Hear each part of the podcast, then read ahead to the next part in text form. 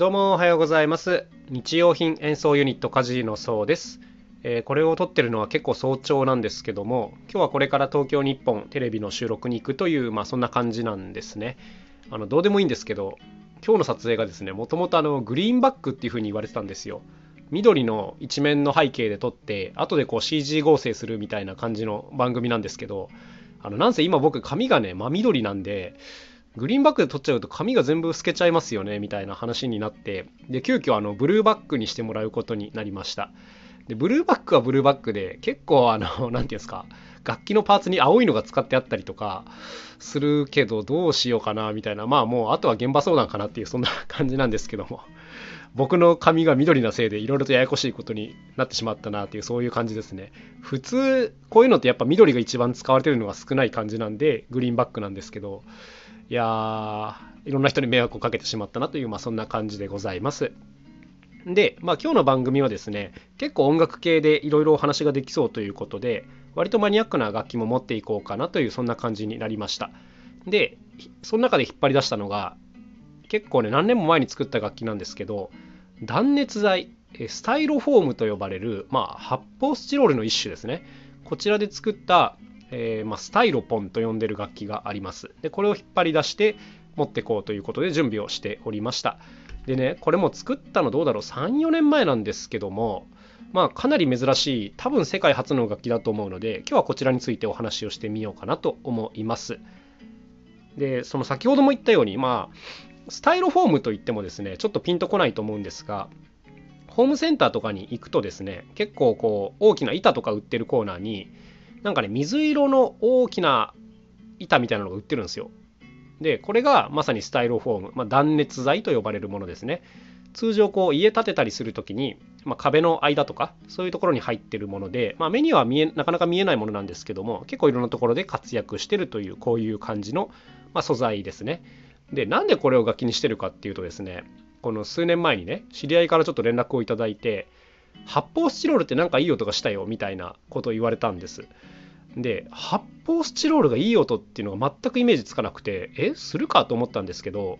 まあ言われたんでちょっと試してみたらですね例えば100円ショップとかでもなんかレンガ状の発泡スチロールとかあるんですよ。で叩いてみると確かにいい音がするんですよ。この叩き方にちょっとコツがあって手で持ってるとあんまりならないんでなんかちょっと空中に浮かせて叩くとあ確かにいい音がするっていうことに気がついたんですけどもこの、ま、発泡スチロールを手に入れるにあたって何て言うんですかね普通の白いやつ。最初はねもちろんあれでやってみたんですけどあれはねもうボロボロボロボロ崩れるんですよ。まあ想像つくと思うんですけども例えばこう音階を変えるためにはね長さとか大きさを変えてあげなきゃいけないわけなんですけども、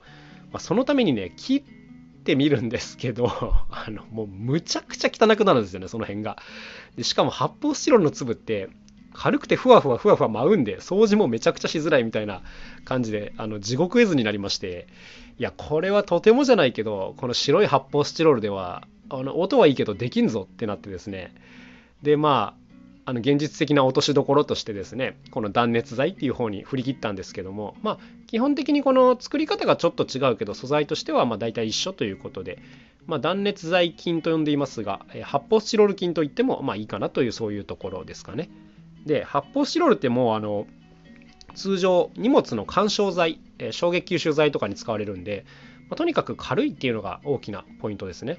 だからこの楽器っていうのも、えーと、音音域が約2.5オクターブある結構巨大な楽器なんですけども全体のウエイトはすごく軽いというすごくねあの特殊な楽器になっておりますね。大体こういう音階楽器って、まあ、マリンバ木琴とかでもですね重い歌詞とかオークとかあのなんだっけ他にも高級な材質が使われるんですけどももうそれの真逆を言ってるっていうことで あの非常に面白い感じですね。なんか音もなんかポンポンポンっていう感じのね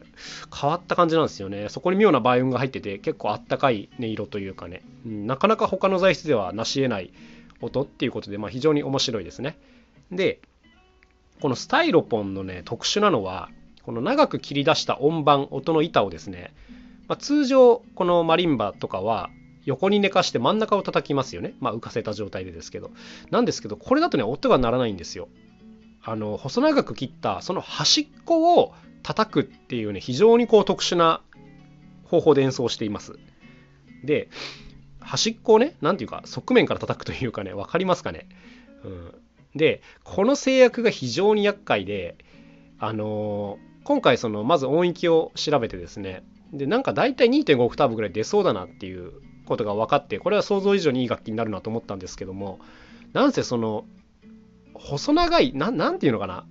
あの上から叩けないんですよね。まともにセッティングして。だからこうなんか縦に立てるようにセッティングしてしかもそれを真上から叩くっていうことになったんですよ。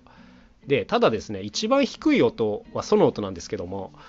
これがね長さっていうか高さが約1.8メートルあるんですよ。要するにあの僕の身長頭の上とほぼ一緒っていうぐらいなんですけどもこれぐらいの高さのものをね真上から叩くってまあ無理じゃないですか普通に。だから基本的にこう台に乗って上から叩くような感じになるんです。足場がいるんです。そう。だからあのうちの事務所の中ではですねもう天井があの2メ2.5メーターぐらいしかないんでほぼね演奏できないんですよ。だからせっかく作ったんですけども一度もこう人前に出したことがないんですね。あの練習もうまくできないし会場もこうかなり天井高があるとこじゃないと厳しい、うん、しかも断熱材ってなんかちょっと一般にはちょっと馴染みの材質ない材質なんでなかなかね他の楽器にこう魅力として勝てずにあのずっとしまい込んであったんですけども、まあ、ようやく今回お披露目することができるということでめちゃくちゃ嬉しいですね。結構1ヶ月ぐらい頑張ってこれは作った覚えがあるのでいやいやいやようやく人前に出せてよかったなというところです。で、まあ、この手のものをやるときにもういつも言ってることなんですけどあの音盤音の出る部分を作るのはまあ簡単なんですよ。うん、長いやつをまあカッターみたいなやつで切り出してあと音程調整してあげりゃできるので簡単なんです。でちょっと音が低かったら端っこを切って短くすりゃ高くなるしちょっと音が低あ高かったら何て言うんですかね真ん中を薄く削ってあげると音が下がるっていう性質があるんで、まあ、こういう方法であのなんせ発泡スチロールみたいな柔らかさだから調律も簡単なんですよ。ちょきちょき削るだけなんで。楽なんですけど問題は台なんですよね。先ほども言ったように一番低い音に至って1.8メートルあるものを直立させなきゃいけない。しかも手で持つみたいにガチガチに固定するとならなくなるんでできるだけこう浮いたような状態で固定しなきゃいけない。しかも音数が多いから割とスピーディーにセッティングできるように作らないとあのとてもこう実用化できないというかねいちいちセッティングするのに時間がかかってたらね取り回しが悪すぎますからっていうねこういう条件を満たす台っていうのを考案する必要があってもうこれにほとんどの時間をかけたなっていう感じですね。えっとイレクターと呼ばれるパイプを使ったシステム。まあ僕よくこれ使うんですけども普通は棚とかを作るパイプで、まあ、大枠の骨組みを作ってそこに何て言うんですかね木の板みたいなものを吊るしてその木の板にこう磁石を使ってセッティングするような、まあ、非常に独特なセッティング方式を取りました。えっ、ー、とスタイロフォームの長い音盤に、まあ、金属プレートみたいなものを接着しましてでこの土台に磁石が仕込んであってこうワンタッチで磁石にスポッと吸い付くという、まあ、こういう仕組みですね。はい、なんとなくイメージできますでしょうか。ワンタッチでこうスポンとついて外す時もちょっと力を加えるとあのあのブシュッと抜けるという、まあ、こういう感じですね。擬音が下手だな。はい。まあまあ、あの、こんなセッティング方法。こんなのはね、後にも先にもやったことがなくてですね、この大きくて軽いもの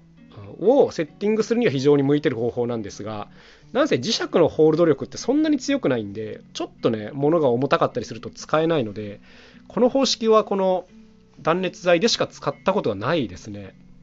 非常にこうユニークなセッティング方法を考案したなと思ってるんですけども、それ以降一回も応用できてません、この方法が。っていう、まあ、こういう隠れた工夫とかがいろいろあったりします。まあ結局ね、ほとんど大っていうことですね。はい。あとケースですよね。このね、音盤が長くて大きいんで、ケースもどうしようかなと思ったんですけど、いや待てよ、これすっげえ軽いから、あのケースもすごいペラペラでもいいかもしれないなと思って、結局あのプラダンと呼ばれるプラスチック段ボールでかなり細長いケースを作りまして、これもやっぱ2メートル近くある。ケースを作って、まあ、これで運ぶという感じですね。なんせこの軽いっていうのはすごく大きな救いなので良かったです。あの重い音盤なんかとても持ち運べる重さじゃないんですけども、はい、なんせ軽いのでこう20あ2.5オクターブか入れても全然軽くひょいっと持ち上げられるという、まあ、こんな楽器になりましたということでございます。まあ、よかったらテレビ放送また告知しますので楽しみにしておいてください。それではまた明日お会いしましょう。さようなら。カジーノそうでした。